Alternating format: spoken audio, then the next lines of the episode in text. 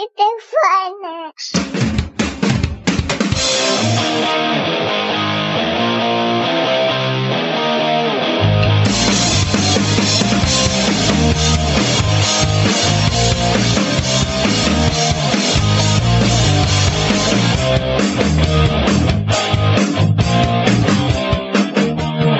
Moin Moin und herzlich willkommen zu GF The Talk. Mein Name ist Tim.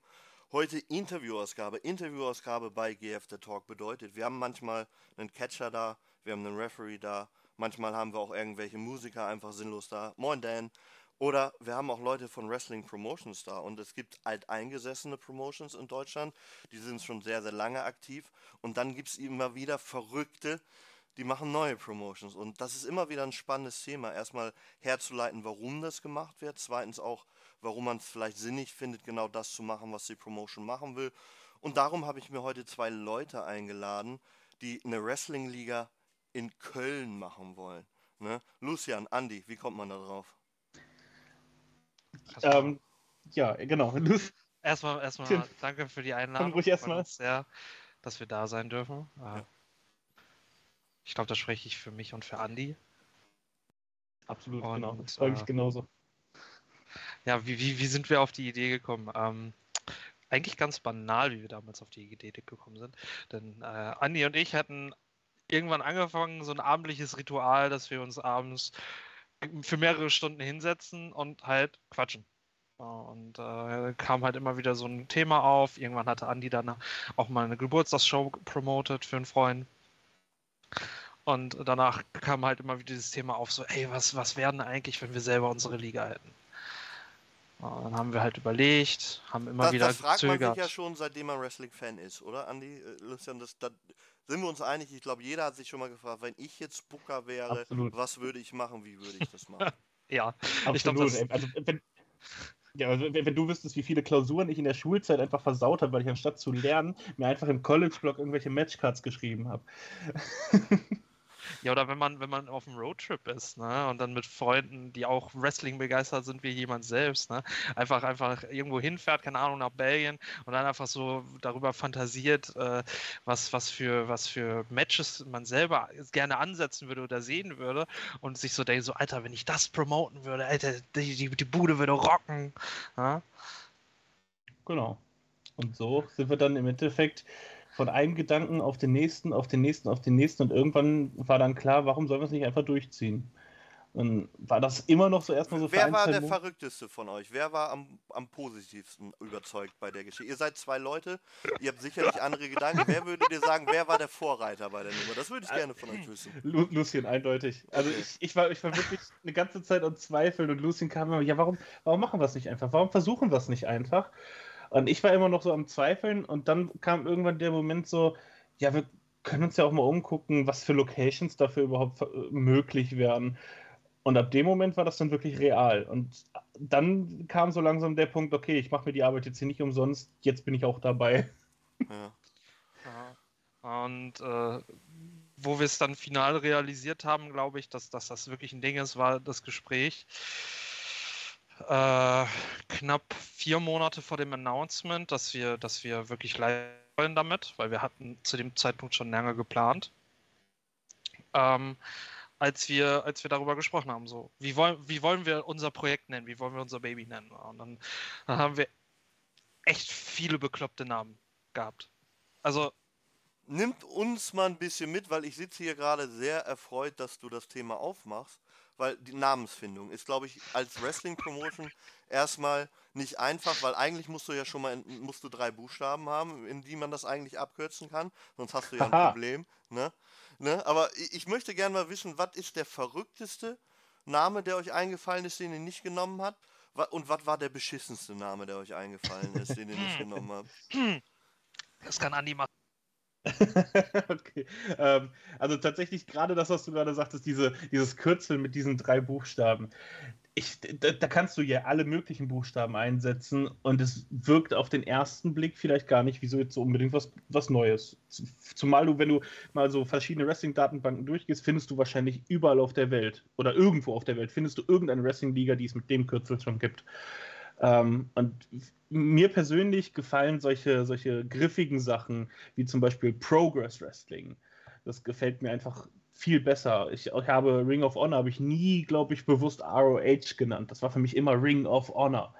Das war, steht immer so ein bisschen für sich selbst.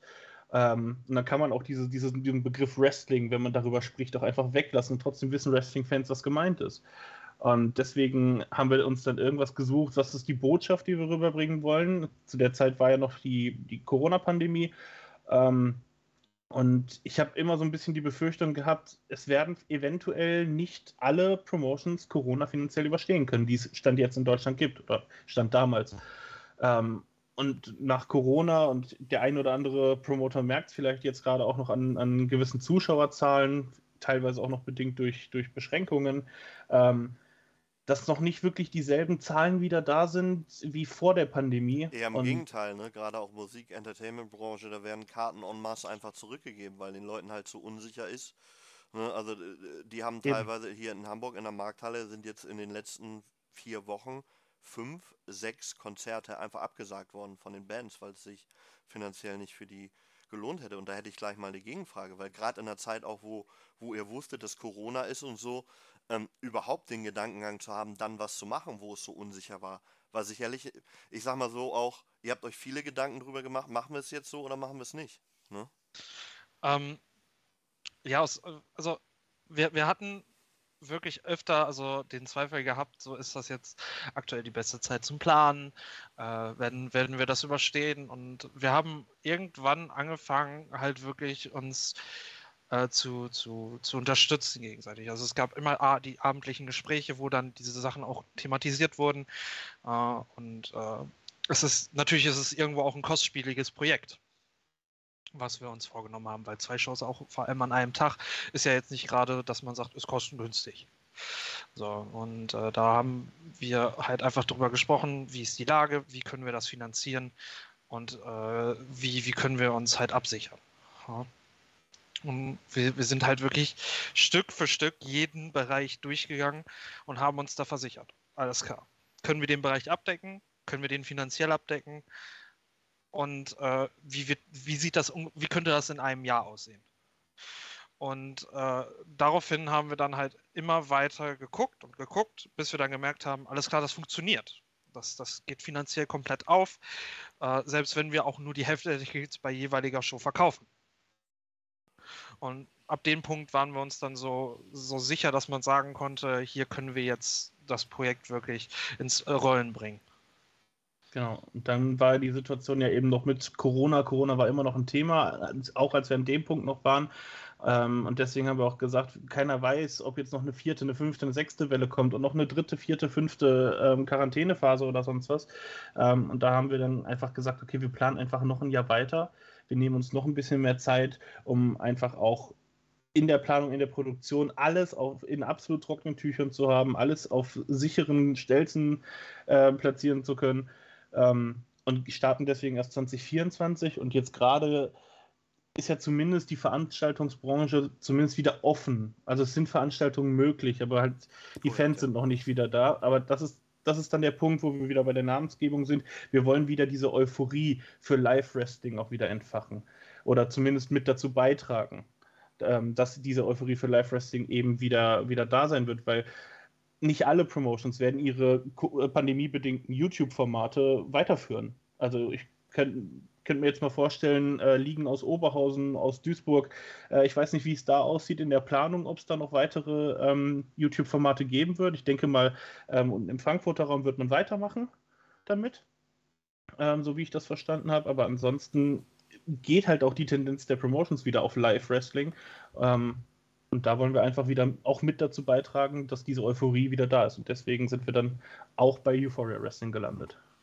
Wir wollen ja nicht alles schönreden hier, das wollen wir sowieso nicht. Aber ähm, ihr seid euch bewusst, dass man erstmal, ähm, gerade in der Wrestling-Szene, auch vielen Leuten, die, ihr seid nicht artfremd, ne? aber viele Leute, die euch nicht kennen, sehen jetzt wieder, zwei Fans machen eine Wrestling-Veranstaltung und würden das auch so genauso titulieren. Und im Endeffekt das auch genau so runterreden. Habt ihr euch darüber vorher bewusst auch Gedanken gemacht, dass es auch diese Stimmen geben wird, die euch sagen, ähm, ja, aber was denkt ihr eigentlich, wer ihr seid? Warum denkt ihr, ihr dürft Wrestling machen?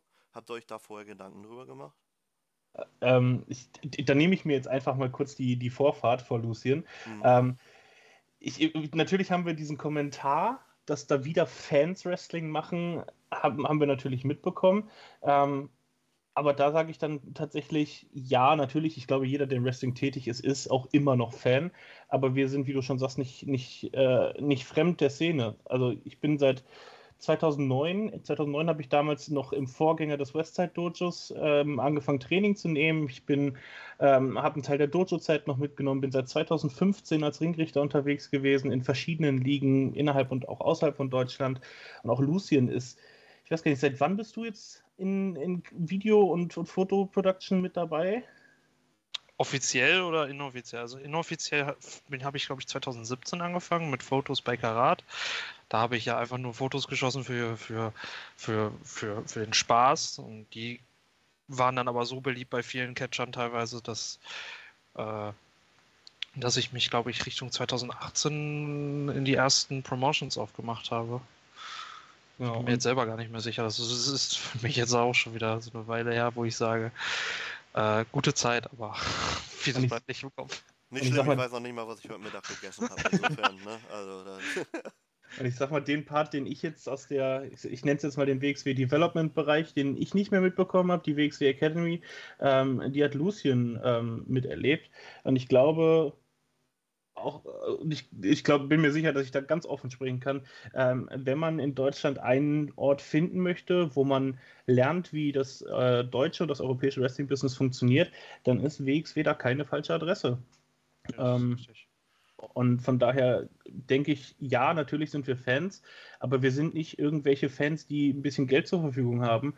Wir wissen auch, wie das, wie das Business hinter den Kulissen läuft und was es da auch für Probleme backstage geben kann, was bei der Vorbereitung einer Show mit alles mit dazugehört. Ähm, von daher find, möchte ich zumindest diesen Begriff Fans in Anführungsstriche setzen. Um, ich, ich, gebe also ich gebe in Andi, Andi viele äh, Punkten recht, denn äh, ja, wir hatten, glaube ich, zum ersten Mal dieses Gespräch, nachdem diese Worte kamen. Okay. Und ich, ich sehe vieles einfach nicht mehr so wie früher. Als ich, als ich wirklich angefangen habe, äh, äh zwei, zum Beispiel ab 2016, erste Show Superstars of Wrestling, äh, ne, habe ich, hab ich die Shows anders gesehen, als wenn ich jetzt zu einer Show gehe und mir die angucke. Das, das ist ein ganz anderer Blickwinkel, den ich mittlerweile auf diese, auf diese Shows werfe. Ich, ich, ich sitze größtenteils nicht mehr als Fan da, sondern ich versuche andere Blickwinkel zum Beispiel von Produktionen zu betrachten. Wie wird die Show produziert? Äh, was, was, was, was geht da für eine Arbeitskraft hinein? Ja? Und äh, kann man uns als Fans bezeichnen? Klar kann man das. Aber was in die Promotion von uns reinfließt, ist definitiv nicht mehr das, das, die, die, das Verlangen eines Fans, eine Promotion zu öffnen, sondern mittlerweile einfach der, der Wille zweier Freunde zu sagen, wir sind jetzt hier schon eine Weile unterwegs, wir haben viele Sachen miterlebt, wir haben viele Sachen scheitern sehen und wir wollen einfach unser Bestes geben und schauen, wie erstens kommen wir gut an, stehen die Leute hinter dem Projekt, wenn sie sehen, was, was wir geplant haben für sie und äh, trauen wir uns hier gerade wirklich das zu, was wir geplant haben. Wenn ich ist natürlich auch so ein bisschen, ich, ich kann es selber nicht sagen, weil ähm, ich war Gott sei Dank oder dummerweise so schlau und habe keine Wrestling-Show bis jetzt veranstaltet. Egal für Zuschauer oder für mich, was ich jetzt meine. Das Ding ist halt ganz einfach, ähm, ist man immer auch so ein bisschen in diesem Selbstzweifel, dass man, dass man erstmal sich auch äh, beweisen muss, aber trotzdem auch immer denkt, was ist, wenn ich jetzt scheiter? Ne, weil es ist, glaube ich, schon ein sehr, sehr großer Traum, das auch zu machen, eine Wrestling-Show zu veranstalten. Oder sehe ich das falsch? Nein, du, das, das siehst du absolut richtig. Also ähm, oft genug kam da äh, auch nicht zuletzt öfter mal so, so ein Selbstzweifel meinerseits auf, wo ich mir gedacht habe, so, oh, Alter, wird das wirklich, kann das funktionieren? Und dann, dann hat man aber jetzt zu, bei, zum Beispiel bei uns auch diesen Gegenpart, der auf einen zukommt und sagt, du, wir schaffen das. Das, das ist machbar, das ist umsetzbar, das haben wir lange genug geplant, hab Vertrauen in dir selbst. Ne? Dass quasi diese Gegenseite quasi immer für einen da ist und quasi dann einen supportet in der Hinsicht von, das schaffen wir, wir kriegen das hin aber auch genauso kritisch sieht, von wegen, wenn eine Idee kommt, die einfach beispielsweise dumm ist. Na, dass man da sitzt und offen und ehrlich sagen kann, du, ist eine scheiß Idee, aber wir können gucken, dass wir das in die Richtung machen. Also in eine Richtung, die dann besser funktioniert. Und deswegen, Selbstzweifel, ja, sind da manchmal, aber nicht so stark, glaube ich, als wäre man jetzt in dem Moment gerade alleine. Ja, ich glaube auch, also wenn wir rein nur, also die ganze Zeit nur Selbstzweifel hätten, ähm, dann hätten wir einen ganz großen Fehler gemacht. Ähm, aber wie Lucien das schon sagte, wir gehen uns teilweise in diesen äh, ritualisierten abendlichen Calls, äh, gehen uns virtuell durchaus auch schon mal in die Gurgel. Das will ich gar nicht beschönigen. Ähm, und das kommt dann auch schon mal vor, wenn man dann zu laut wird, dass der jeweils andere dann auch einfach mal den Call beendet und dann schreibt man sich fünf Minuten wütende Nachrichten hin und her und dann wird uns das beiden wieder zu blöd, äh, einfach nur Nachrichten hin und her zu tippen und dann gehen wir wieder in den Call und reden wie zwei erwachsene Menschen darüber. Und bis jetzt sind wir, glaube ich, in jeder Situation am Ende mit, einem, mit einer sehr guten Lösung auch immer mit rausgekommen.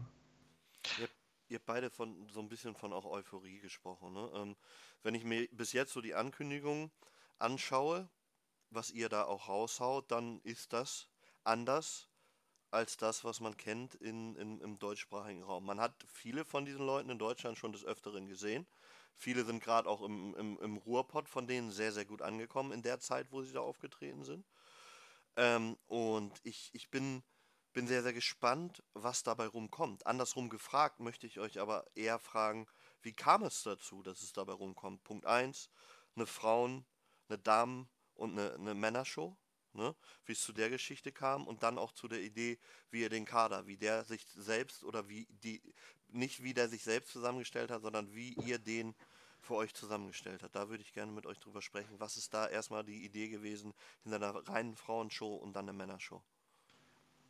Darf ich dir kurz reingrätschen? Mhm. Darfst du gern tun, Lucien.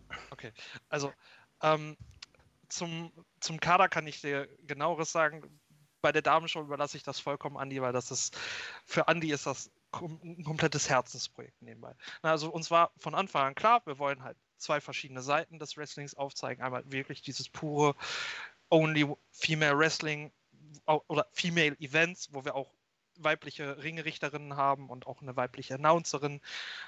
Und dann halt wirklich auch diese Mixed Abendshow, Abendshows, wo, wo einfach dieses ja, diese, diese regulären Shows quasi, die man im, Europä äh, im deutschen Raum eher kennt. Ja. Und ähm, der, der Kader war tatsächlich eher so eine Sache von, ähm, okay, wem kennen wir jetzt erstmal? Haben unsere, unsere Freundeskontakt, also unsere Kontakte durchgegangen, haben dann erstmal geguckt, ey, wen finden wir geil, wen wollen wir beide äh, vor allem dann auch da haben, weil bei uns ist eine Booking-Entscheidung immer nur über beide möglich. Wir haben uns das ganz zum Anfang als Ziel gesetzt. Wenn beide mit der Idee einverstanden sind, dann wird die Idee umgesetzt, wenn es machbar ist, finanziell natürlich. Ähm, ansonsten, wenn eine Seite dagegen ist, die andere Seite dafür, findet es halt erstmal nicht statt. Weil uns, uns, wir legen sehr viel Wert darauf, dass, dass eine gewisse Harmonie da ist für uns.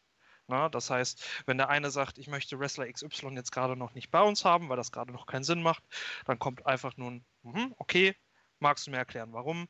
Wenn die Erklärung absolut triftig ist, dann wird dann das Gespräch beendet und man guckt weiter. Ansonsten haben wir eine, eine Datenbank für uns zusammengestellt mit, mit Namen, die für uns interessant sind, die wir gerne bei uns haben wollen und die wir storyline-technisch einfach gerne im Produkt sehen würden. Und äh, genau. Das ist so, so eigentlich alles, was ich zum Kader sagen könnte aktuell, ohne großartig mich zu verplappern jetzt. ähm, ja, äh, zur, zur Damenshow. Ähm, also ich bin, ich, der eine oder andere mag es mittlerweile wissen, ich bin ein riesiger Fan äh, von Damenwrestling, insbesondere vom japanischen Yoshi-Wrestling. Ähm, und in Japan ist es ja relativer Standard, bis auf so ein, zwei Ausnahmen, dass die Damen da auch wirklich ihre eigenen Ligen haben. So, jetzt wäre es glaube ich, rein steuerlich eine unfassbare äh, Bürde, wenn wir nicht nur einen, sondern gleich zwei Vereine gründen würden. Ähm, aber auch mal anders überlegt, es gibt, glaube ich, eine wirklich namhafte reine Damenliga in Europa und das ist Eve. Ich glaube, Eve ist auch relativ unangefochten mit Abstand. Ähm, und Eve macht ein, hat ein super Produkt, ähm, obwohl es nur, in Anführungsstrichen, nur Damenshows sind. Ähm, ist das, sind die Hallen da jedes Mal voll. Und das zeigt, hat mir gezeigt oder hat uns gezeigt, dass reines Darmwrestling in Europa möglich ist. Ähm, und das haben ja auch zum Beispiel die Shows von der GWF in Berlin gezeigt, die regelmäßig ja ihre Women's Revolution Die es ja aber auch nicht mehr gibt. Ich überlege gerade noch, wer dann neben euch noch, also das ist Slam mit, mit Rings of Europe dann, die noch Damenshows macht. Gibt es sonst noch irgendwie wen ähm, überhaupt in Europa, der dann neben Eve und euch dann pure Damenshows macht? WXW hat noch das Femme Fatale. Ja. Ich glaube, das ist im Oktober jetzt immer. Mhm. Ich weiß nicht, ob OTT noch eine hat. Aber die hatten mal eine. Stimmt, ja, genau. Und in, in Schottland gab es zumindest mal diese Liga äh, Fierce Females, glaube ich, hieß sie, von Mikey Whiplash, aber der war ja auch im äh, Speaking Out-Skandal okay. dann etwas ähm, involviert und ich habe keine Ahnung, ob es die Liga wirklich noch gibt, auf, ähm, effektiv.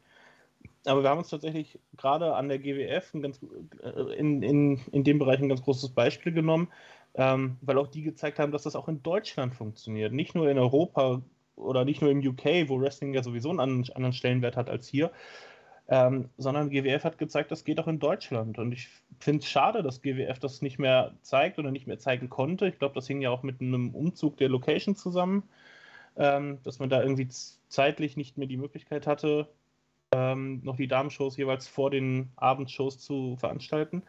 Und wir haben die Chance genutzt. Wir haben, ähm, wie Lucien gerade schon diese Datenbank angesprochen hat, ich würde jetzt spontan mal sagen, ein Drittel davon der, der Leute, die in dieser Datenbank stehen, sind weibliche Wrestler ähm, aus Europa und teilweise auch darüber hinaus, wo wir in Kontakt stehen. Ähm, und wir haben, ja, ich weiß gerade gar nicht, wie ich das besser beschrei genau beschreiben soll. Ähm, das ist, das ist un unser Baby. Und ich glaube, wenn, wenn das funktioniert, da wir auch ähm, teilweise Stories, die wir dann für die Damenshows planen, die werden auch teilweise in den Abendshows ähm, mit auftauchen. Ähm, das wäre meine nächste Frage gewesen. Gut, dass du vorgreifst. Vielen Dank. okay. Ähm, nee, wir, wir, wollen ja grundsätzlich einen relativ großen Wert auf Storylines legen und auf Storytelling. Ähm, das ist so ein bisschen wieder der Einfluss aus Japan, den ich damit mit reinschwappe oder mit reinschwappen lasse.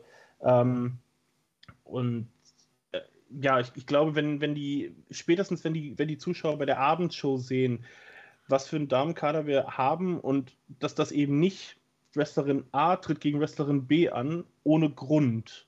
So dass, sondern dass dann ein Grund dahinter steckt, dass die gegeneinander antreten. Dass es für, für, eine, hinter, für eine hinterhältige Attacke einen Grund gibt. Und ich glaube, das kann dann auch nochmal das Interesse hier auch im Westen Deutschlands äh, auslösen, dass die Leute dann auch sagen, hey, beim nächsten Mal gucken wir uns nicht nur die Abendshow an, sondern wir gehen auch nachmittags schon hin. Wir wollen, was, was wir halt erreichen wollen, ist halt, dass quasi, dass man abends, also dass wir quasi in den Pause, in der Pause, die wir quasi zwischendrin haben, dass, äh, dass wir als Video, dass unser Videoteam und ich halt was vorbereiten können für die Abendshow, dass die Leute halt sehen, ey, das ist gerade in der, keine Ahnung, Mittagsshow passiert. Ne? Wenn wir halt das Damenmatch haben, was quasi in Verbindung damit stehen könnte. Und dass die halt quasi sehen, so, Alter, da habe ich ja heute Mittag wirklich was verpasst. Ja, lass uns nochmal da hingehen. Ja, und äh, ich, ich, ich glaube, mit, mit den, mit den, wir, zielen ja nicht nur auf die Damenshows ab, wir haben auch noch ein, ein anderes Produkt in Planung, was auch nochmal diese, diese, diese, äh, diese Seite mit einbezieht, dass wir quasi Damenwrestling quasi da auch nochmal mit drin haben wollen. Und dann auch vielleicht neueres Talent mit drin haben wollen was, was, was wir dann quasi auch mit pushen können. Ja, und das, das muss nicht nur unbedingt äh, Deutsch sein, das kann auch gerne aus äh, Irland kommen, England. Ne? Einfach, dass wir quasi der europäischen Seite auch nochmal die Chance geben, dieses, dieses weibliche Talent, sei es, sei es Newcomer oder äh, gerade frisch aus einer, aus einer Academy, äh, quasi pushen kann. Ähm, ist es so, dass auch Wrestler äh, proaktiv dann schon auf euch zugekommen sind, wo sie gesehen haben, oh, es gibt eine, Oh ja. eine Wrestling-Liga in Köln, Ja. lass uns da mal was machen? Ja. Ähm, wir Willst, hatten willst du? Ja, okay. jetzt zweimal, äh, hat uns ein Joey Legend angeschrieben, einmal Anti und einmal direkt quasi. Äh, ich glaube, unsere Facebook-Seite war das. Mhm. Äh, Joey, absoluter Profi übrigens, ne? Das ist halt einfach so, ne? Das ist halt absoluter Profi. ja, auch super, super tolle, also super professionell gehaltene Nachrichten, die wir von ihm bekommen haben.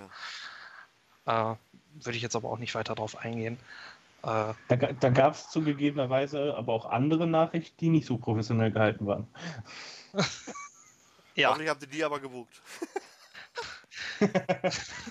das muss man natürlich, ne? Man muss Kein denen ja auch mal Kein ein Goodie geben, wenn sie so professionell sind. nee, also äh, die, wir wollen uns dazu nicht äußern, aber wir hatten Nachrichten. Und wir, äh, da da, da gab es halt so ein paar Nachrichten, wo wir uns gedacht haben, so, nee, danke. Ja, es ist, es ist, glaube ich, nicht so einfach. Und Wrestling sowieso in Deutschland ist, glaube ich, nicht das einfachste Pflaster. Wenn, wenn man aber eine Location findet, wo es funktioniert, wenn man eine coole Location hat, dann kann Wrestling wirklich in Deutschland funktionieren. Frauenwrestling ist immer, steht immer so ein bisschen auf dem, auf dem anderen Blatt. Und ähm, ich habe letzt was Interessantes gelesen. Da meinte einer, es ist so schade, dass teilweise Frauen sehr gute Matches auf Männer-Wrestling-Cards haben, aber trotzdem ist es immer am leisesten, weil anscheinend keiner den, den, diesen Frauen diesen Bonus geben will, um überhaupt zuzugucken. Und das, das, das, das finde ich für schade. Und, und ich habe im Nachbetracht mal drüber nachgedacht, dass es auch wirklich so ist, dass Frauen richtig gute, solide Matches haben auf Cards und da wesentlich schlechtere Matches sind, aber die halt dann andere Reaktionen kriegen. Ähm, wie ist eure Herangehensweise da auch, den Leuten zu zeigen, Frauenwrestling ist genauso geil wie Männerwrestling und das, das hauen wir jetzt, euch jetzt von Latz. Wie, was habt ihr vor damit? Jetzt, jetzt komme ich mit einer ganz verqueren, äh, mit einem ganz verqueren Beispiel um die Ecke, muss ein bisschen weiter ausholen. Ähm, wer mich privat kennt, der weiß, dass ich äh, vier Jahre im Kölner Karneval getanzt habe. Und bei den meisten Karnevalssitzungen ist es tatsächlich ähnlich. Jetzt nicht speziell auf Frauen bezogen, sondern auf Tanzgruppen bezogen. So die Leute sind in den meisten Fällen sind die im Festzelt oder auf einer Sitzung, weil sie saufen wollen, weil sie tanzen wollen, weil sie mitgrölen wollen zu der Musik. Die Momente, wo dann die Tanzgruppen aufmarschieren und eine halbe Stunde ihre Darbietung bieten, das ist perfekte Möglichkeit, um mal eben aufs Klo zu gehen, um sich ein neues Fässchen an den Tisch zu stellen. Und die Leute, die aber dann da bleiben und sich das angucken, die erzählen dann hin hinterher den Leuten, was die alles verpasst haben, was da für krasse Würfe mit dabei waren, für was, was für eine geile Stimmung die Tänzer da auf der Bühne geleistet haben, dass das teilweise besser ist, als wenn man zum 20. Mal dem Bernd Stelter zuhört. Kleiner Diss gegen Bernd Stelter inklusive. ähm, und, und ich glaube, in dieselbe Richtung wird das auch mit, oder geht es auch mit dem Damenwrestling. Also die Leute, die sich gerade darauf freuen und die sich, ähm, die dann gerade die Damenmatches verfolgen, äh, während andere Leute dann zum Beispiel mal eben zur Bar gehen, mal eben pinkeln gehen. Ich habe es schon mehrfach mitbekommen. Die sagen den Leuten, wenn sie dann wiederkommen, ey, ihr habt gerade echt was verpasst. Da war gerade ein richtig geiler Move vom Top Rope. Das hättest du, hättest du wahrscheinlich von den Mädels nicht erwartet. Ich habe es erwartet, deswegen bin ich sitzen geblieben. Und das ist auch das, was Lucien ja gerade sagte. Die Leute, die sich genau das denken und die eben deswegen eben die Women's Show, sorry, ich jetzt mal auslassen, die werden dann bei der Abendshow sehen, was sie verpasst haben. Ich finde ich find die Herangehensweise spannend, dass ihr den Leuten quasi zeigen wollt, Edgy Badge, ihr wart nicht dabei. Ja, das, das, das ist ja auch das, was wir quasi in Planung haben, wenn wir, wenn, wenn, keine Ahnung, Wrestler XY wieder zu, nach Deutschland zurückkommt oder so. Wir, also es gibt Leute, da sind wir aktuell noch hart am diskutieren, ob wir die überhaupt announcen. Weil Andi, Oh ja. weil Andi und ich dann halt immer in der, äh, in, der, äh, in der Differenz sind und in der Diskussion, sollen wir die überhaupt announcen? So, ja, die hätten einen Draw, aber es ist doch geiler, wenn einfach nur die Music, Music kommt, die Person rauskommt und alle, die dann da sind und sich die Tickets gekauft haben, denken so, boah, geil. Ja. Ich kann mich daran erinnern, meine erste WXW-Show, die ich mitbekommen habe, war Back to the Roots 9 im Januar 2010. Und im Opening-Match sollte Walter gegen irgendwen anders antreten, als, als derjenige, der es, am Ende geworden ist. Ähm, weil El Generico war nicht angekündigt. Und plötzlich äh, hat man irgendwie verlauten lassen, das sollte ein Qualifying-Match für Karat werden. Und da der Gegner nicht, äh, nicht da ist, soll der Referee einen 10-Count starten. Und bei der 10 ist Walter durch Countout der Sieger und steht im Karat. Und bei der 8 geht plötzlich Ole Ole Ole los. Und das ist auch die ne, Generico hättest du natürlich ankündigen können, auch damals schon, der wäre ein Riesendraw gewesen, aber die Reaktion in der Halle, die ist viel mehr wert und die bleibt viel mehr in, in, in Erinnerung, als dass man plötzlich auf Facebook liest, boah, guck mal, Wrestler XY kommt zur Show. Ja, über, überleg mal, ich weiß nicht, ob ihr dabei wart, ich glaube, Lucien war da. Ich weiß nicht, ob du auch da warst, Andi, äh, bei, bei Ilias Rückkehr, ne? Ja, hätten, hätten die bei, bei, äh, angekündigt, bei Karat kommt Ilya zurück dann hätten die Leute das, das dann hätten die gewusst, Ilya kommt zurück. Aber als Walter dann sagt, komm, wir machen Dreier quasi, und dann, dann, dann kommt die Musik. Also ich, ich kriege jetzt schon wieder Gänsehaut gerade, weil diese, diesen Geniestreich zum Beispiel, ne, das war ein Meisterstück im deutschen Wrestling. Wirklich, Punkt aus Ende. Ja. Und die, die, dafür, für solche Momente lebt der Wrestling-Fan. Und das kann man genauso sagen. Und ich finde es spannend, dass ihr Sto äh, Story-basiert agieren wollt. Story-basiert ist immer eine Schwierig äh, Schwierigkeit, Schwierigkeit, dass, ähm, dass, dass, dass man erstmal in den Kopf der Leute reinkommen muss, die es dann auch konsumieren. Ne? Und gerade bei einer neuen Liga stelle ich mir das noch viel schwieriger vor. Wie geht man an sowas heran, an, an, eine Story, die man ja im Endeffekt nicht für sich selber macht, sondern für die Leute, die nachher das Geld bezahlen, um in die Halle zu kommen? Ähm, ja, da bin, glaube ich, ich ein bisschen mitverantwortlich, denn äh, in den in Gesprächen, wo Andi und ich uns wirklich Gedanken gemacht haben, was wir überhaupt, also worauf wir unsere Liga basen wollen, war halt wirklich Storyline das A und O. Ne, wo vor, äh, vorhin Andi auch nochmal erwähnt hat, seinen, seinen Japan-Einfluss, ne, weil da auch sehr viel auf Storyline Wert gelegt wird, äh, wollen wir halt quasi versuchen, während unsere Shows quasi in, in, der Pause sind oder so oder davor, weil wir fangen ja schon recht, äh, recht früh an, äh, Material drehen.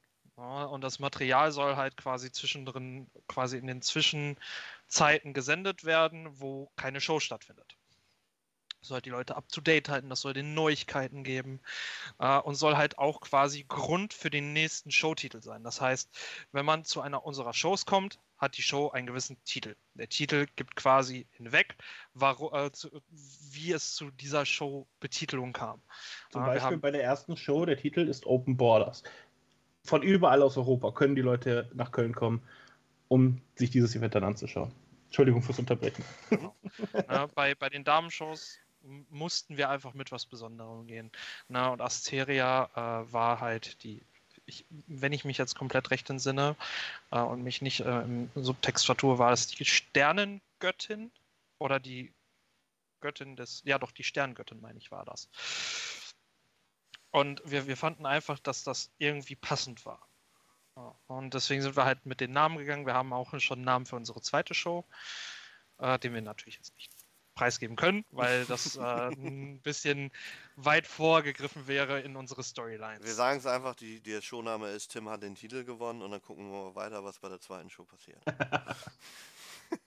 ja. Ähm, ich ich finde es spannend. Ich glaube, Andy hatte das erst gesagt.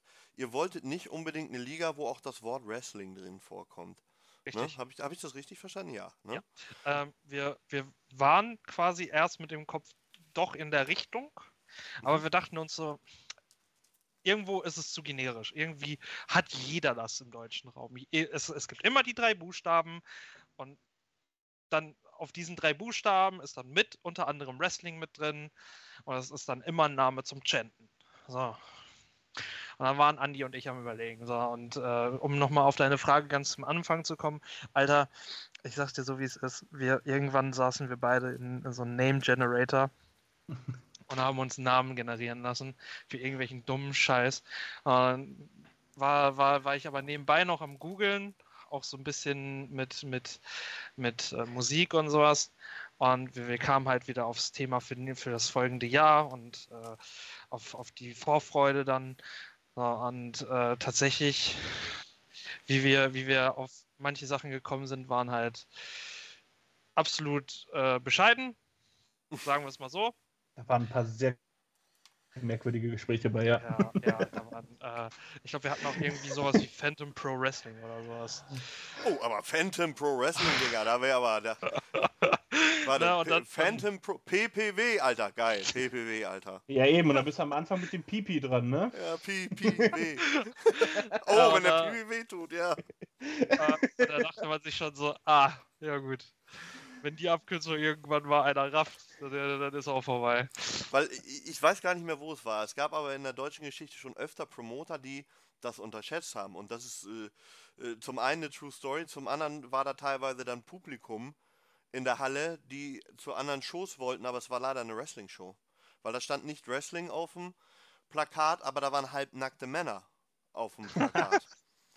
Und Die da sind- hat man Männer wie Frauen angezogen, die aber was anderes erwartet hatten irgendwie. Die sind aber dennoch willkommen bei uns. Ja, natürlich nehmt ihr die mit, aber nicht, dass sie nachher enttäuscht sind, du. Dass du nicht ganz blank ziehst, du. Weißt du, aber, Ja, aber nein, also ich, das war nämlich meine Frage, weil der Gedankengang gerade Plakate und so, wie man da ersichtlich macht, dass es dann für die Leute Wrestling ist, wenn man nur Menschen auf dem Plakat hat. Wir sind ja immer noch Euphoria Wrestling, Okay. ähm, aber so wie, so wie man ja nicht jedes Mal, wenn man über Progress spricht, sagt man nicht jedes Mal, ja, ich war bei Progress Wrestling. So, man sagt, ich bin bei Progress gewesen. So, dass man einfach im, im Sprachgebrauch dieses Wort Wrestling auch weglassen kann. So, so, also ich glaube, was du versuchst, was er versucht zu sagen, ist, so dass es halt kurz und prägnant im Kopf bleibt. Ja. Dass die Leute quasi hören, jo, ich war bei Euphoria, Scheiter, Wrestling-Fan, ah, Euphoria Wrestling war ja in Köln. Ja. Und äh, Wenn ihr das erreicht, habt ihr noch viel Arbeit vor euch, aber dann sage ich allergrößten Respekt. Wenn die Leute sagen, ich war bei Euphoria, wenn sie beim Wrestling waren, das ist schon, das ist so ein Ding wie, wenn die Leute sagen, sie in, in Berlin, sie waren bei GWF, wenn sie zum Wrestling gehen, oder in Hamburg in der Markthalle oder in Oberhausen, sie waren bei WXW. Also das musst du dir erarbeiten. Ich glaube aber, das, das ist ein erstrebenswertes Ziel auf jeden Fall, weil das heißt ja auch, ihr, ihr, ihr, ihr macht eine Wrestling-Promotion. Und Mhm. ich sage es mal, wie es ist, auch wenn es vielleicht für andere Promotions jetzt dumm klingt oder für Promoter. Natürlich wollt ihr Sachen besser machen. Anführungsstriche oben, hinten, vorne. Ne? Weil ihr wollt Mhm. sie anders machen. Weil ihr sie für so Wrestling machen wollt, wie ihr das möchtet und für eure Fans. Ne? Ähm, was ist der allerwichtigste Gedankengang, der euch bei eurer Liga, sei es in Sachen Wrestling, sei es in Sachen Lockerroom, sei es in Sachen Kader, was ist euch am wichtigsten, wo ihr sehr viel Wert drauf legt? Das würde ich gerne fragen.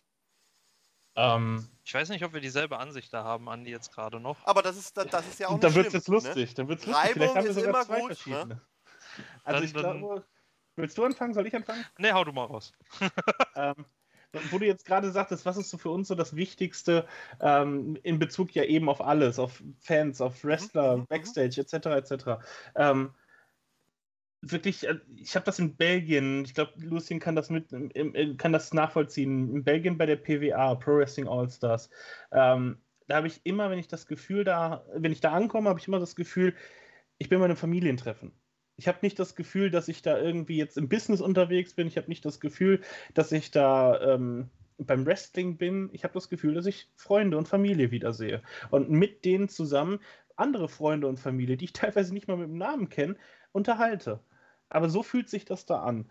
Und damit sich das so anfühlt, muss einfach ein Environment geschaffen sein, in dem man sich sicher fühlt, in dem man sich gut aufgehoben fühlt. Kleiner Schwenker in die Richtung Speaking Out. Wir haben das ein, zwei Mal schon auf Instagram teilweise angesprochen. Ähm, Speaking Out ist ein Thema, das wir mehr als ernst nehmen. Oder auf Und- Facebook. Genau, Facebook, glaube ich, haben wir es auch angesprochen, genau. Und äh, wir, wir nehmen das Thema unfassbar ernst und ähm, es gibt Anschuldigungen gegen Wrestler XY, gibt es nicht ohne Grund.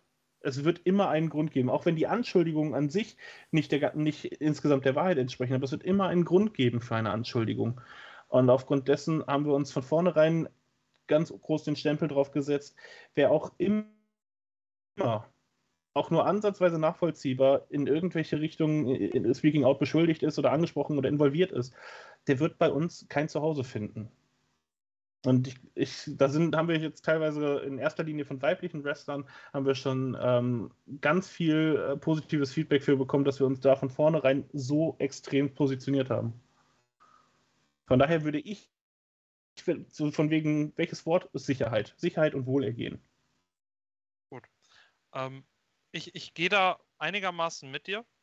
Ich, ich bleibe aber bei der Aussage, die, die Grundintention, die wir damals bei der Planung oder die ich für die Planung hatte, war einfach nur ein Safe Place. Du, du kommst zu uns als Performer oder als Fan und fühlst dich geborgen.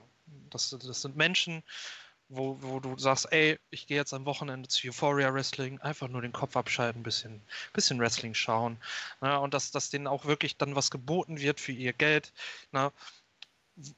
wo, wo man sagt, da hat man jetzt wirklich mal 35 Euro für ein erste Reihe-Ticket investiert und hat sich da einfach nur den, das, den, das, den wirklich den ganzen Tag über gut gehen lassen. Ja? Und 35 Euro nur, ich glaube, ich komme auch. Also 35 Euro, das kann man machen. Ja. Genau. Wir, also wir, um, um das gleich mal auch nebenbei noch anzubrechen, äh, ich, ich glaube, mit unseren Ticketpreisen sind wir aktuell relativ niedrig.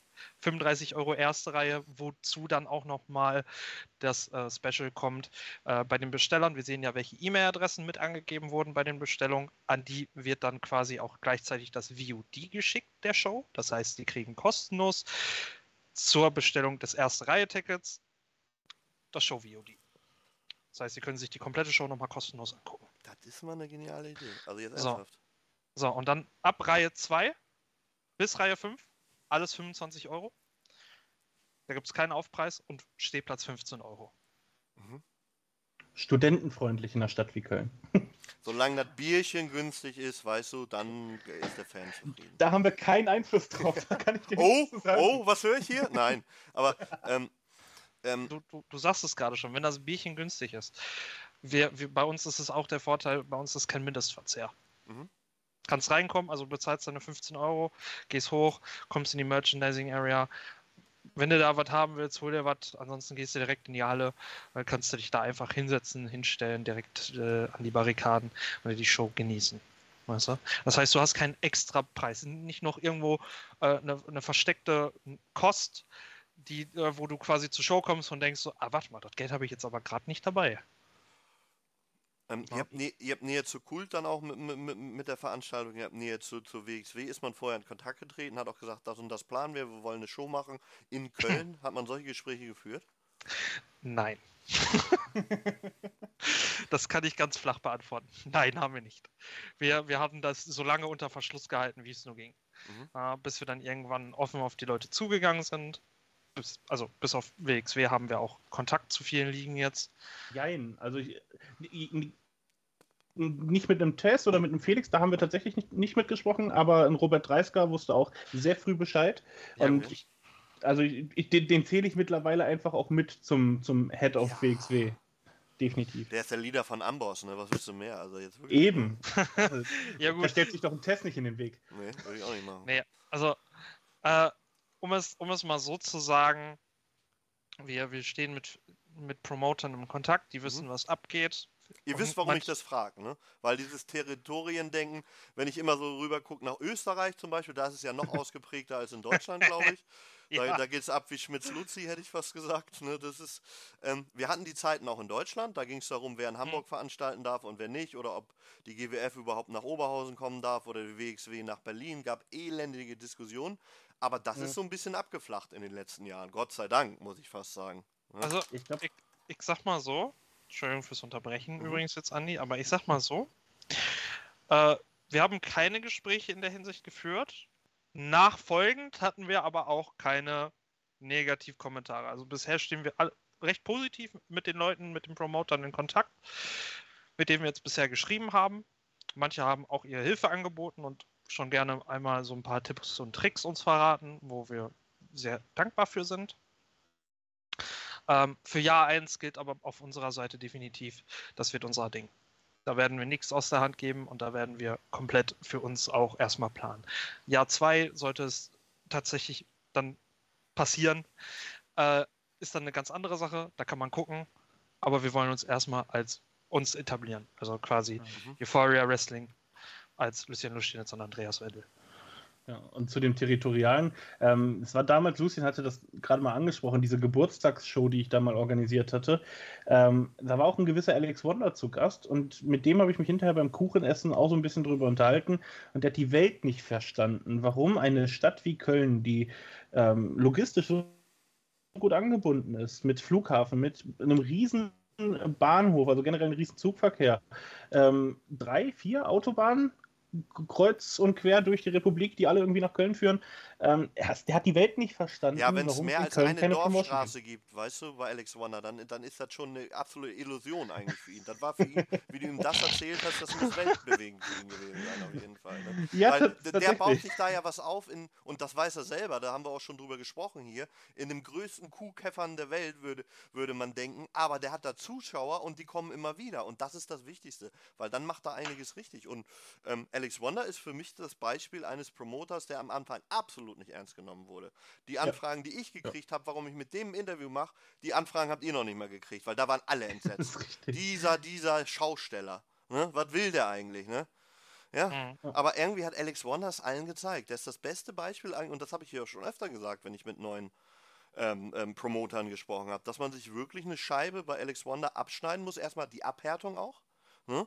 Dass einem mhm. alles scheißegal sein muss, was einen alle anderen reinreden, weil 99% der Leute, die einen reinreden, wollen nur das Gute für sich. Punkt. Ne? Richtig, also wenn ja. euch einer erzählt, dass er ein richtig gutes Catering machen will, ne, dann macht er das nur, weil er ein richtig gutes Catering haben will.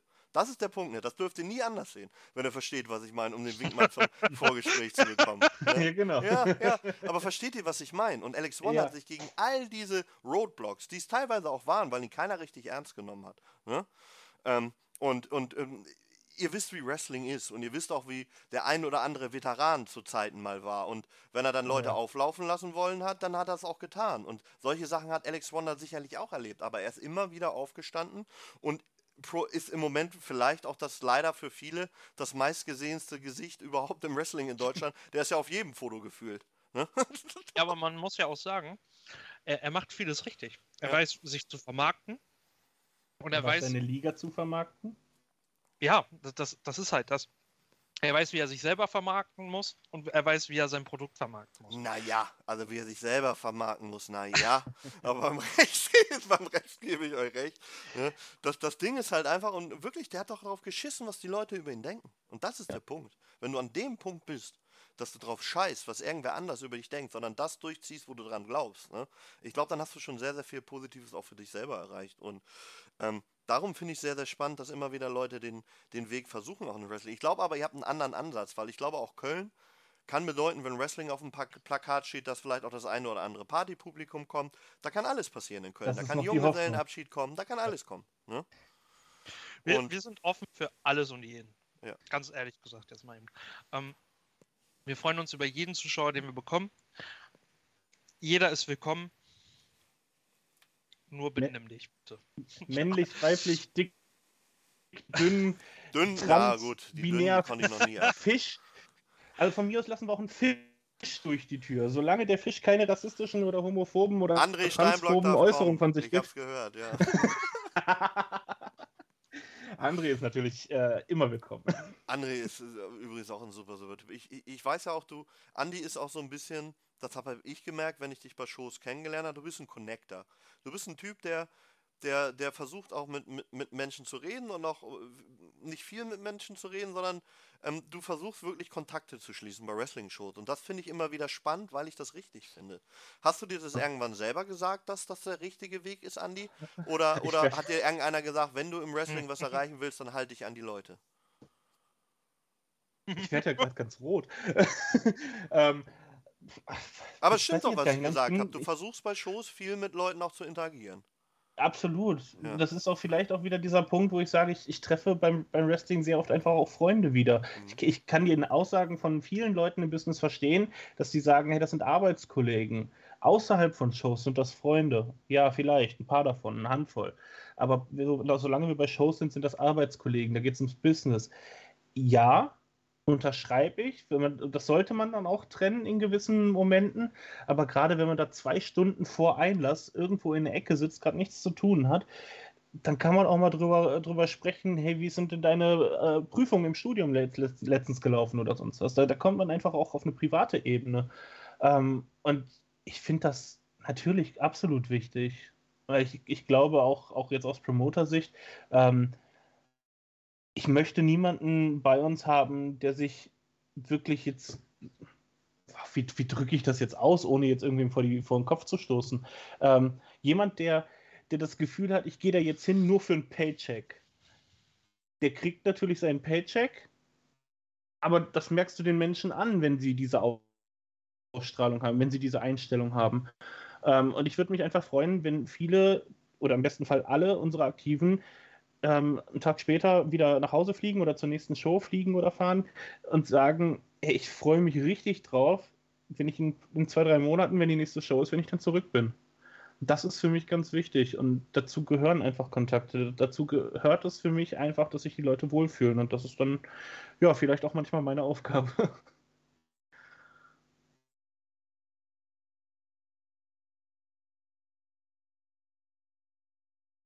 Seid ihr noch da?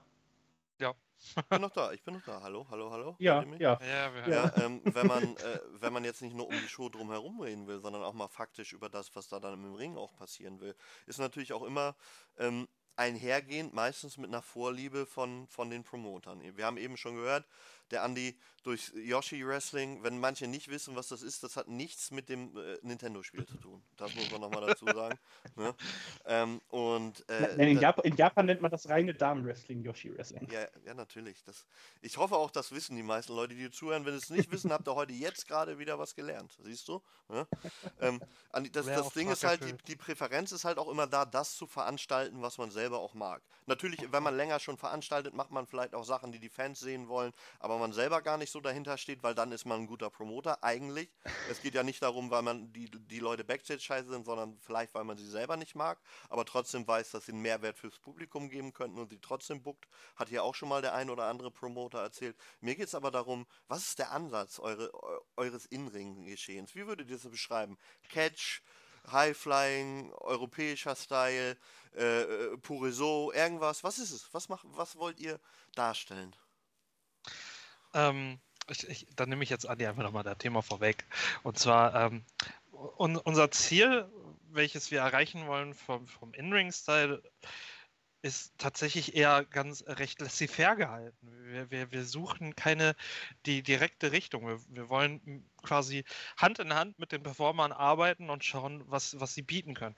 Ja, klar haben wir in manchen Richtungen, in manchen Storylines gewisse Richtungen, wo wir sagen, hey, da ist technisches Wrestling eher angebracht, aber da haben wir dann auch starke Techniker mit dabei. Wir haben aber auch Bereiche, wo wir sagen, ey, bei der Match-Ansetzung da ist ein Spot-Festival einfach nur in der Ansetzung schon festgeschrieben. Ja? Und ähm, ja, Andi hat zum Beispiel die, die japanische Vorliebe. Ich bin eher in meinem irischen und britischen Raum äh, unterwegs. Äh, und ich, ich glaube, das wird sich früher oder später auch stark in, im Produkt widerspiegeln. Aber tatsächlich sind viele Matches eher so gebuckt von uns, dass man das generellere Publikum, also quasi das äh, Run-In-Publikum mit ansprechen könnte. Ja. Ähm, ich, ich, ich, glaube, das, was, wir, was man bei uns nicht sehen wird, so viel Wert wir auf, auf Storytelling auch legen wollen, aber bei uns wird es kein, keine Abtreibungsstory geben. Bei uns wird es kein Love Triangle geben oder ein Love Viereck oder sonst was. Also diese, diese typisch amerikanischen ich sage jetzt mal, Box-Office-Stories. Das, das wird es, glaube ich, bei uns so nicht geben. Bei uns soll das alles ein bisschen mehr Tiefe haben, eventuell auch auf den ersten Blick vielleicht mal zu viel Tiefe, wo sich dann gewisse Dinge vielleicht auch erst einen Tacken später erklären und auflösen lassen. Ähm, was jetzt gerade die Präferenzen anging, ich bin auch ein großer Fan von Deathmatch Wrestling, aber das ist halt in, in Europa kaum noch machbar. Gerade bei vielen, ei, mach, gerade die in vielen Locations. Die schreibt schon, hör auf, du. Die, die, schreibt jetzt schon, nicht in Köln Deathmatch machen, bitte nicht. Nein, ich, pass auf, äh, ich weiß nicht, hast du, hast du Bastards gesehen? Die Serie von. Nicht alles, von, nicht alles, aber ich habe es gesehen, ja. Okay, ich glaube, ich glaub, es war in der zweiten Staffel. Da gab es eine Folge, wo auch Deathmatch thematisiert wurde, wo ein gewisser Thumbtack-Check ähm, so ein bisschen Expertenwissen hat mit einfließen lassen. Und der hatte eine ganz interessante Aussage, die für mich das Thema Deathmatch Wrestling unfassbar gut auf den Punkt gebracht hat. Das war, dass gerade in, in, in den USA, dass sehr oft einfach heutzutage vergessen wird, in Deathmatches auch immer noch eine Geschichte zu erzählen. Heutzutage hast du in vielen Deathmatches einfach nur, ja, wir bluten jetzt, weil wir wollen bluten. Dafür sind die Fans hier. Und es, es, es ist erst dann wieder eine Kunst, wenn man wirklich auch lernt, in diesen Matches wieder Geschichten zu erzählen. Das ist möglich. Und ich glaube auch, dass die Matches, wo das passiert, dass die auch als Wrestling-Matches wahrgenommen werden mit Deathmatch-Elementen und nicht als reine Deathmatch, in Anführungsstrichen, Kacke. So, und ich deswegen, äh, auch da bin ich jetzt wieder Richtung Japan, Big Japan, Freedoms etc. Ähm, da, da, hat man die Storylines in den Matches, da hat man dieses Storytelling, was mich dann so begeistert. Und ähm, also ich, ich will Deathmatch nicht komplett verteufeln lassen. Da bin ich ganz harter Kämpfer für. Ähm, nein, aber ich weiß natürlich auf vorheriger Geschichten anderer Ligen, dass Deathmatch in Europa, gerade in Deutschland, sehr schwierig ist heutzutage noch äh, realistisch umzusetzen. Das Ding ist auch realistisches Booking, du hast es gerade angesprochen. Ne? Ähm, ich, ich füge hier immer gerne an, ne? wenn du zwei Tag-Teams das erste Mal auf der Karte hast und die waren noch nie bei einer Liga und die haben gleich ein Tables-Match gegeneinander, ne? dann ja. läuft irgendwas falsch. Das, das, das, das ist auch für uns ein großes Thema, weshalb wir halt Wert auf Story legen. Ja? Wenn, wenn die Geschichte es hergibt, werden wir die definitiv auch irgendwann mal härter rangehen lassen. Also wir haben in die Richtung Hardcore-Show in Planung, nicht Deathmatch, Hardcore. Ja, und äh, da, da werden wir auch nicht differenzieren zwischen weiblichen Talent und männlichen Talent. Da können sich beide Seiten genauso gleich viel auf die Schnauze geben. Ja? Sei es in, in, in, I don't care, Ironman Match oder in, in ein I Quit oder in Steel Cage oder sonst irgendwas. Ja. Solange die Ansetzung stimmt, und nein, nicht nach zwei Matches, weil das macht keinen Sinn. Solange die Ansetzung und die Geschichte dahinter stimmt, sind Hardcore-Matches definitiv ein Ding für uns. Und auch ein Ding als Thema für eine Show. Das ist alles Diskussionsgrundlage für uns, wo wir uns äh, Gedanken zu machen, weil wir, wir planen ja immer für eine Season. Ja? Und wir haben jetzt vor knapp, äh, ich glaube, vor knapp einem Monat unsere erste Season zu Ende geplant mit mhm. Storylines. Und die, die, die Geschichte, es, es gibt Geschichten, die fangen in Season 1 an. Und kein Schwein wird davon Bescheid wissen, wahrscheinlich am Anfang. Es, es wird immer wieder kleine Hints geben, kleine Hinweise, aber nichts direkt konfront, konfront also dass es direkt in die Konfrontation geht. Äh, sondern quasi, dass mit Beginn von Season 2 im, in unserem Videoprodukt ein kleines Recap gibt. Und dann, dann werden die Szenen eingeblendet, immer wieder Stück für Stück. Und dann sehen die Leute, wait a second, da war ich, das habe ich gesehen dass man quasi die Leute auch mit dieser Nähe, die sie zu dem Produkt dann in dem Moment dann schon haben, hookt nochmal. Dieses, dieses extra Moment. Ja, dass sie quasi dann da sitzen und stehen oder sonst was tun und einfach nur diesen Recap sehen und dann boom, kommt das kommt das Promo Package, was eigentlich geplant war und dann die, die Leute denken sich so, wait a second, das, das, das ist von Tag 1 an passiert, warum habe ich das nicht mitgekriegt? Okay, na, dann ist, gucken die sich das Produkt vielleicht zu Ende an und denken sich danach nur so, ja, wait a second. Da, da müsste ich jetzt aber mal zur nächsten Show gehen und gucken, was sie da jetzt raus machen. Dass wir quasi den Leuten eine Geschichte auftischen, die es wert ist, wiederzukommen. Wo sie sagen, Alter, das Videoprodukt, was ihr macht, oder die, die, die Sachen in der Show, die ich mir da jedes Mal angucke. Hammer Ding. Ja, verfolge ich super gerne, schaue ich immer wieder gerne mit an. Ja, und deswegen legen wir halt auch ein, nochmal einen extra Fokus auf die Videoproduktion, wo wir auch super Leute für haben.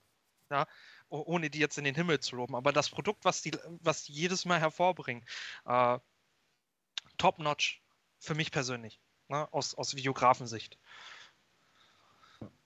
ähm, auch storytechnisch, wir, wir wollen auch wirklich für, für relativ normale Dinge einen gewissen Aufbau haben. Ich nehme jetzt mal als Beispiel einen ersten Champion irgendwann. So, es gibt so, so viele Ligen, ich habe jetzt vor kurzem erst wieder gesehen, es war irgendwie eine, erste Show gewesen. Die letzten drei Matches waren alles Titelmatches um neu eingeführt, vakante Titel bei der allerersten Show einer Liga und haben einfach irgendwelche Leute reingeschmissen. Warum haben sich diese Leute diesen Platz in diesem Titelmatch verdient? Warum hat man die gewählt? Warum nicht einen, anderen Wrestler? Ähm, und ich in meinen Augen, und ich glaube, da spreche ich auch für Lucien, so, sowas untergräbt von vornherein so ein bisschen die, das Prestige und die Glaubwürdigkeit dieses Titels. Und wir haben uns da einen anderen Weg gesucht. Wir werden ohne Champion starten. Und wir haben uns einen anderen Weg gesucht, wie man dann auch bei der Krönung des ersten Champions am Ende das, hoffentlich das Gefühl hat, dass sich diese Person das verdient hat, dass diese Person ähm, wirklich ein würdevoller erster Champion für Euphoria Wrestling dann, dann sein wird aus, aus Screenwriter-Sicht wollen wir, wollen wir diesen Titel halt eine Story-Arc geben. Mhm. Wir wollen quasi den Grund dafür schaffen, dass Leute nach Season 1, weil die, der Titel wird erst zu Ende Jahr 1 eingeführt, ähm, sollen quasi nach Jahr 1 wiederkommen und sich denken, so, boah, Alter, gegen wem verteidigt der denn jetzt den Titel? Der, der hat doch den und den platt gemacht. So wirklich, dass, dass man sich denkt, okay, das, das, das muss jetzt, der, der Typ muss sich jetzt wirklich zusammenreißen, quasi, beispielsweise, ne? und zeigen, dass er, sich, dass er diesen Titel wirklich würdig ist, zu halten. Und auch würdig ist, den woanders zu verteidigen. Kommen wir zum Kader. Ihr habt schon, schon ein paar Leute angekündigt. Stand jetzt, wo wir aufnehmen, wen habt ihr schon alles angekündigt? Moment, fangen, Moment, Moment. Fangen wir mit den Männern oder fangen wir mit den Frauen an? Ja, du weißt, wie es im Leben läuft. Ladies first, ne? Gut. Dann äh, fangen wir mal mit unserer Nummer 1 an. Die haben wir als erstes äh, announced, Debbie Keitel. Ja, aber ich glaube, Andi hat die jetzt gerade gefunden. Ich lasse sie mal weiter announcen. ich bin, jetzt jetzt habe ich sie offen. Jetzt habe ich sie offen. Ihr seid so vorbereitet, Jungs. Absolut äh, Props hier. Nee, nach deiner Ansage von vorhin habe ich erstmal alles zugemacht, was ich hatte. Wir haben ja, wir sitzen hier äh, im Skype-Call ohne Videoübertragung. Das ist schwierig, deswegen sprechen Lucy und ich uns auch zwischendurch immer wieder rein. Ich warte, bis du zu Ende geredet hast. Das habe ich irgendwann gelernt, dass man sowas so macht. Aber ähm, kommen wir zu ähm, erste Ankündigung. Warum habt ihr sie als erste Ankündigung gewählt? Ähm, ähm Debbie war zu dem. Bitte? Ähm, ich, ich, äh, an sich St. Patrick's Day. Also, ja, grundsätzlich. Also wir haben äh, geguckt, wir, wir, wollten auf jeden Fall ein paar Namen ankündigen, bevor ähm, wir in den Ticketverkauf gehen. Der Ticketverkauf ist ja kurz nach Ostern, ich glaube sogar an Ostermontag gestartet. Ähm, und dafür wollten wir vorher schon ein paar Namen haben, damit die Leute dann auch wissen, zumindest schon mal zum Teil, wofür kaufen sie sich Karten. Die meinte ernst. Ähm, Genau. Mhm. Die, die so früh Karten kaufen, die wollen, denen muss man auch dann so ein bisschen was schon geben, damit sie mhm. wissen, worauf sie sich da einlassen. Und ähm, dann fiel tatsächlich das Datum auch relativ gelegen und deswegen haben wir gesagt, hey, St. Patrick's Day, wir kündigen zwei Iren an für, für direkt am Anfang. Und Nummer eins war halt dann Debbie Keitel. Ähm, kurz davor OTT Women's Champion geworden in Irland. Die ist, glaube ich, jetzt, ich glaube, insgesamt inklusive der, der Pandemiezeit ist das wahrscheinlich eines der äh, heißesten Talents momentan im UK und, und Irland. ähm, von daher, es ist eine super Kommunikation gewesen, ähnlich wie zum Beispiel auch bei einer Casey Owens, die wir dann ähm, als zweite Dame angekündigt hatten. Eine super Kommunikation, ein unfassbar guter Kontakt. Ähm, auch gerade Casey möchte ich dann nochmal hervorheben, weil die auch im, uns im Kontakt ähm, zu anderen Damen aus dem UK-Bereich äh, sehr geholfen hat bis jetzt schon. Ähm, und ja, im Endeffekt war, haben wir uns gefragt, welche Namen könnten jetzt wirklich schon so einen Anreiz bieten. Und die frisch gekürte OTT-Championess, und ich glaube, von, von ausländischen Wrestling-Ligen ist OTT eine derjenigen, ähm, die man noch am ehesten vielleicht verfolgt. Deswegen haben wir uns da, glaube ich, relativ schnell auch auf Debbie Keitel festgelegt. Mhm. Dann kam, glaube ich, die erste Männerankündigung, ne? Am selben Abend, genau. Ja. der Lord of the Männer. In Norddeutschland mag man ihn noch etwas mehr kennen als im ne? Westen. Ja, er war bei CWN zum Beispiel. Schöne Grüße übrigens an Markus Sellern von hier. Ähm, CWN war viel, war natürlich aber auch in Oberhausen am Start, ne? Hat Karat gecatcht und so, darf man auch nicht vergessen. Ne? Gegen Carsten Beck. Ja. Ne? War auch eine ganz lustige Story, wie wir auf Paul Tracy gekommen sind. Ja, eigentlich. gerne. ähm, Andi und ich sind mal abends einfach durchgegangen, weil wir hatten halt noch Leute für unsere, für unsere Qualifying-Matches gesucht. So, und dann haben wir halt durchgeguckt, wer ist realistisch, wen, wen würden wir gerne wieder in Deutschland sehen. Und irgendwann meinte ich so zu Andi so, Alter, was ist denn eigentlich mit Paul Tracy? Und Andi nur so, hä? der, der, der catcht doch gar nicht mehr, der, der trainiert doch nur noch Leute und so. Ich so, Alter, sag mal, bist du blöd? Der catcht doch noch. Zwar nur noch ausgewählt, aber der catcht noch. Also, wie, was redest du da? dann habe ich den halt äh, so die, die, die, Links zu den Matches geschickt, ne, die, die da angegeben waren. Und er so, ja, scheiße, Alter, der, der catcht ja noch. Ich so, ja, dann schreib den mal an. Also, ja, okay. Ja, und dann hat er mir noch währenddessen äh, die ganze Backstory erzählt, wie, wie er tatsächlich dazu kam, äh, äh, Tracy kenn also kennengelernt. Also kennenlernen zu können, meine Gott. Ähm, ja, Tracy und ich, wir kennen uns jetzt seit neun Jahren tatsächlich. Aber ähm, der, das, Allein das abendliche. doch gar nicht mehr. ja, das, so gut kenne ich den Mann. So gut kenne ja, ich so den. Ja, ich wollte gerade sagen, ich, ich sag's nur nochmal. Ne? ich ich habe mich an den Abend so weggeschmissen. Also ähm, es ist halt ein sehr, sehr spannender Name, weil guck mal, der war bei mir, also es ist einer meiner Favorites aus der WXW-Zeit sogar gewesen mit, weil, mhm. ich, weil ich fand erstmal, dass er seinen Charakter sehr, sehr gut interpretiert und dass auch ähm, das, was er im Ring macht, alles mehr als Hand und Fuß hat. Es ist halt ein, ein, ein richtig guter äh, englischsprachiger Catcher, Catcher, der von der Insel kommt. Ne? Und ganz ehrlich, ne, ähm, da gibt es so, so viele, die, die, die auch hier in Deutschland keine Beachtung mehr haben oder noch nicht beachtet wurden. Ne? Und finde ich gut, dass sie ihn zurückholt. Wirklich. Props. Dankeschön. Tracy hat, Tracy hat uns auf jeden Fall gesagt, er wollte, bevor er dann irgendwann tatsächlich seine Stiefel an den Nagel hängt, hätte der jetzt schon noch Lust auf so zwei, drei Stints. Ich glaube, ich habe den sogar mal gegen Claudio, gegen Cesaro gesehen. Das war auch richtig gut. Das könnte gut sein, ja. Ja, ich glaube schon. Wir haben sofort gesagt, ey, was ist denn, was ist die Vorstellung deiner Gage? Ähm, das hat für uns gepasst. Dann haben wir sofort geguckt, welche, welcher Spot, ähm, welcher wiederkehrende Spot wäre da, wär da der passende. Und ich glaube, da haben wir auch was Gutes gefunden. Aber kleiner Fun-Fact noch zu Tracy. Die, äh, äh Paul Tracy hat ja damals angefangen, auch die I'm a Paul Tracy Guy Shirts zu verkaufen. Ja. Ähm, wie, was ja damals auf dem Design von Paul Heyman äh, basiert ist. Wusstest du, dass Tracy auf die Idee kam, dank mir? Nein, das wusste ich nicht. Weil Tracy hatte. Ich frage dich jetzt, hast du Geld abgekriegt? Das ist die wichtigere Frage. Nein, er hat sich aber, also ich habe ihm von vornherein gesagt, das ist, nicht, ist ja nicht meine Idee. Die Idee kommt ja ursprünglich aus den USA. Ja. So, also das wäre ja nicht richtig gewesen, wenn ich dafür Geld kriege. Aber er hat äh, tatsächlich mich ähm, das ein oder andere Mal genannt in Postings, ähm, dass er sich gefreut hat, dass diese Idee kam. Ähm, das war damals, er hatte nach dem Programm gegen Carsten Beck, wo Carsten Beck dann ja auch gegen Prince David noch angetreten mhm, war in mhm, Oberhausen. Ja. Ähm, und danach hatte Tracy ein Titelmatch gegen den damaligen WXW Unified Champion äh, Tommy End bekommen bei der kommenden Show. Ich glaube, das war August oder September dann die Show. Und äh, Titelmatch, da habe ich sofort gesagt, okay, da lasse ich mir was einfallen. Und mit meinem besten Freund damals und äh, meiner Ex-Freundin uns T-Shirts machen lassen, die die Druckerei etwas versaut hat, weil auf dem Rücken stand Praise the Lord und jedes Wort sollte eine andere Farbe haben. Grün, weiß und orange eben, wie die irische Farbe. Ne? Die Druckerei hat da die italienische draus gemacht, weil die angeblich keine Orange hatten. Aber Tracy hat dieses Shirt aufgenommen und äh, hat mich die am Abend selbst, hat mir erstmal noch ein altes äh, T-Shirt-Design von sich geschenkt. Ähm, sechs Nummern zu klein. Was auch super war. Das liegt ja aber an dir, nicht an ihm. nee, in, in dem Fall lag das einfach an meinem Alter. Also ich, ich war kein Kind mehr. ähm, Nee, aber tatsächlich, er hat mich dann sofort gefragt, ähm, ob das für uns okay wäre, wenn er diese T-Shirts quasi in Massen verkaufen würde. Habe ich sofort gesagt, das ist nicht meine Idee. Ich finde es geil, wenn wir uns, wenn wir dich da auf diese Idee gebracht haben.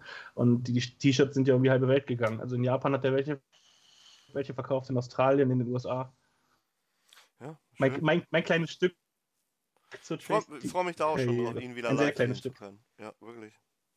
Ja, äh, wir haben uns auch äh, ge tatsächlich gefreut, ihn mal wiedersehen zu dürfen. Also Andi hat gefreut, sich ihn wiedersehen zu dürfen. Ich habe mich gefreut, ihn zu treffen, äh, als wir in Irland waren. Das war äh, tatsächlich auch nochmal interessant. Also ihr habt Scouting gesagt und wollten einfach Bier trinken, sagen wir so, wie es ist, ne? Nee, tatsächlich waren wir am Vortag, äh, waren wir äh, in der Fat Factory.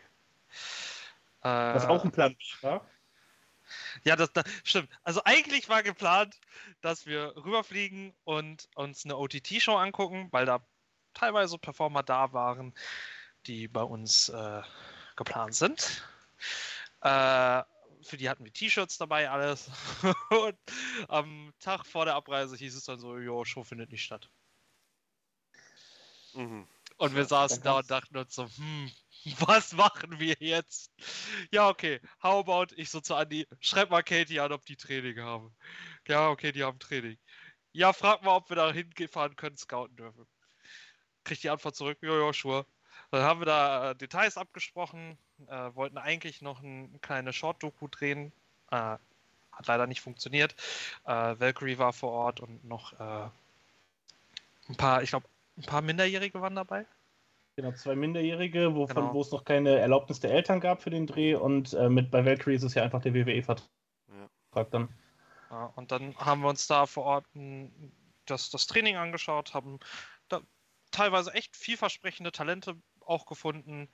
Äh, lustig war halt unsere Betitelung der Leute, denn wir wussten keinen Namen und haben den Leuten dann einfach quasi Spitznamen gegeben. Einer hieß Harro Füllgrabe, weil der quasi so aussah wie Harro Füllgrabe. Äh, dann lief da einer rum, der sah aus wie MJF mit 30 Kilo mehr, aber eins zu eins wie MJF. Wirklich heftig. MJXL, ja. genau. Ja, und dann äh, hatten, sind uns irgendwann wirklich die guten Spitznamen ausgegeben äh, gegangen und dann lief da einer im grünen Shirt rum und den haben wir dann einfach Green Shirt Guy genannt. Ja, ja und dann sind wir am Ende zu. Habt ihr Leute gefunden da, die, die ihr auch äh, auf der Karte dann verewigen werdet, vielleicht? Ja. Ähm, ich glaube, bei, der, glaub, bei der ersten Show noch nicht. Ähm, aber wir, werden, wir haben auf jeden Fall ein paar Leute im, im Blick, die wir im weiteren Plan, im weiteren Laufe des ersten Jahres geplant haben. Showtag hatten wir einen geplant. Welche Tage sind in 2023 geplant? An welchen Tagen kann man euch in Köln und wo sehen? Aktuell ist bei uns äh, nur der 20. Mai bekannt, nächstes Jahr. Und ich denke mal, spätestens am Veranstaltungstag selbst werden wir dann mit Showgrafik dann auch den zweiten Termin ankündigen. Ob, der, ob wir den zweiten Termin jetzt zwingend vorher schon ankündigen werden, weiß ich nicht. Also weiß ich Also ihr macht auf nicht. jeden Fall schon mal zwei Shows in 2023. Wir machen Wenn sogar, so wir machen sogar drei. Wir machen sogar drei, wobei mhm. die dritte Show nicht in Köln sein wird. Aber dafür gibt es noch keine Details, weil das soll ein bisschen special werden. Mhm. Also bei Show 3 werden sich sogar ein paar mehr Sachen verändern. Das wird aber dann auch noch erklärt rechtzeitig.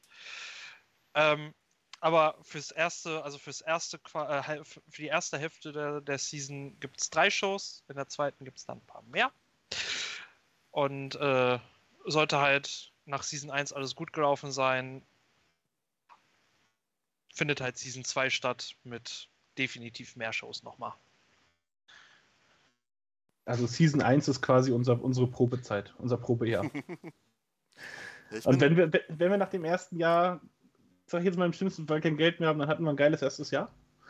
Und wenn wir tatsächlich noch, noch Geld haben und stabil dastehen, dann, äh, wie sagt man so schön, sky's the limit. es, ist, es, es, ist, sehr, sehr spannend. Gerade auch die Damenshow finde ich sehr, sehr spannend. Ne? Man könnte jetzt argumentieren, ja, die hätte ja aber auch abends sein können. Dann hättet ihr zwei Abende eine Halle mieten müssen. Ist schwierig, glaube ich. Ich bin erstmal sowieso gespannt, wie alles im, im Konstrukt funktioniert bei euch. Vielleicht darf mhm. ich ja das ein oder andere Mal hinter eine Kulisse schauen, man weiß es nicht. Ne? Ah, nicht nur hinter die Kulisse. Also ich, ich darf ich, auf dem Ring auch schauen, das ist nett. Ich, ich, ich denke mal, ich überlasse das jetzt einfach mal Lucien, denn äh, für diejenigen, die immer noch zuhören, erstmal vernünftig so, wenn man bricht einen Podcast nicht in der Hälfte ab habe ich und, aber leider äh, schon ansonsten, ich bei manchen. Man, ähm, okay, lass ich so stehen. Ähm, ich glaube, Lucien hat da noch ein. Ja. Eine kleine Akt jetzt hier exklusiv in diesem Podcast loswerden wollen. Genau. Und zwar äh, wollen wir dich willkommen heißen bei uns, äh, bei uns in der Crew, bei uns im Projekt. Äh, als Kommentator. Wir freuen uns mega darüber, äh, dass du bei uns bist. Ihr habt die Überweisung Und, also bekommen, alles klar. Ja, genau, genau. Ja. Nein, also wir freuen uns mehr als, äh, als du es, glaube ich, glaubst, äh, dass du auch die Erfahrung mit reinbringen kannst, äh, die du hast. Und äh, ich glaube, die Leute im, im Heimprodukt werden das auch sehr zu schätzen wissen, dich dann da zu haben. Erstmal ist es immer schön live zu kommentieren, kann ich euch nur sagen. Dafür erstmal vielen, vielen Dank. Dann finde ich, ist das ein sehr, sehr spannendes Projekt, weil da sehr, sehr viele Leute sind. Und da, da muss ich auch meinen Egoismus mit reinbringen, die ich noch nie kommentiert habe, die ich aber sehr gerne mal kommentiert hätte. Bei Paul Tracy konnte ich dann Matches in dem Best-of von Tommy End kommentieren zum Beispiel. Da hat gerade einer drüber gesprochen vorher. Das heißt, von ihm habe ich sogar schon mal ein Match, aber nicht live kommentiert. Ähm, ja, aber äh, ich bin sehr, sehr gespannt, weil ähm, wenn ich, wenn ich äh, in eure Köpfe reinschaue und so wie ich euch kennengelernt habe, dann macht ihr die Sachen, die ihr macht, sehr gewissenhaft. Und erstmal freue ich mich darauf, dann zweitens aufs Catering, drittens auf diese familiäre Atmosphäre, weil ich finde, ähm, das ist das, was, was Wrestling heutzutage auch mit ausmacht, dass man so ein bisschen immer auf einem großen Klassenfahrtsausflug meistens ist, so traurig es auch klingt für viele, aber man sieht die Leute halt nicht so oft und dann, dann wird halt alles, was man die ganze Zeit so zu bereden hatte, passiert dann halt meistens auch. Und das ist Wrestling, glaube ich, auch für Wrestler ist es genauso schön für, für, für jeden äh, äh, Fan, dass Wrestling wieder zurück ist, weil so ein bisschen Geborgenheit auch im Leben ist wieder zurück, weil man trifft die gleichen Torfnasen äh, öfter äh, am Wochenende wieder, die man sonst auch getroffen hat. Und das macht schon Spaß. Und deswegen vielen, vielen Dank euch für die Chance, das in einer Stadt wie Köln auch machen zu dürfen. Ne, ihr müsst mir den Dom mal zeigen. Ich habe noch nie einen Dom gesehen. Ich, ich habe ihn auch nur ein paar Mal gesehen. Ja. Jedes Mal, wenn Andi das ist, und ich, das ist das äh, noch eine Auflage von mir. Sind. Ich möchte den Dom sehen. Oder ihr kauft mir einfach ein Dom-Souvenir, dann sage ich einfach, ich war da. Können wir auch so machen. Ja, ja halten wir das einfach so im Hintergrund. Na, machen das größer. ja, vielen, Nein. vielen Dank erstmal euch beiden, dass ihr euch gestellt habt, weil ähm, ich glaube, das ist auch nicht immer so einfach, über eine Vision, die man selber hat, zu reden auch. Und ähm, das ist dann immer die Frage, ob man das machen sollte, ob die Leute einen vielleicht nicht auch missverstehen, wenn man die eine oder andere Sache formuliert. Das ist hier ja auch das eine oder andere Mal schon einem äh, etablierten Promoter, Wrestler oder auch äh, einem Neuling passiert. Aber wichtig ist halt, glaube glaub ich, einfach, dass, dass ihr nochmal sagt, wie man euch erreichen kann.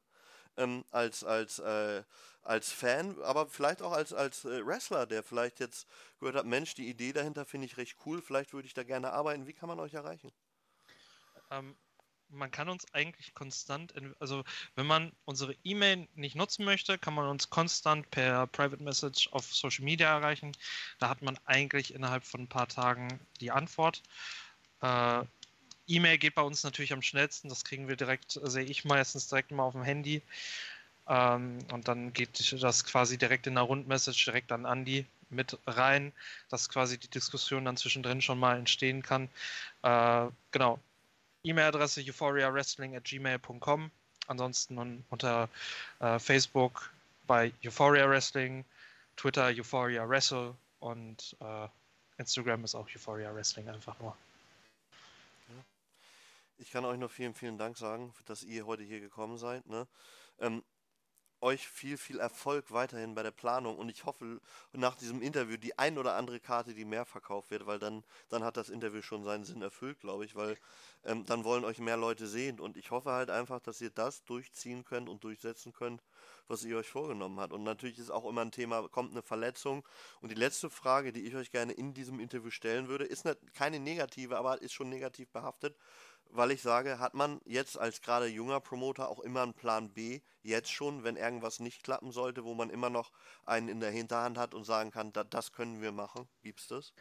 Ähm, wir haben für ein, zwei Match-Art-Ideen, für Stipulation-Ideen haben wir definitiv einen Plan B, weil ähm, ich nehme jetzt mal einfach ein bisschen vielleicht die Überraschung vorweg. So ein Steel-Cage gibt es nicht so oft in Europa.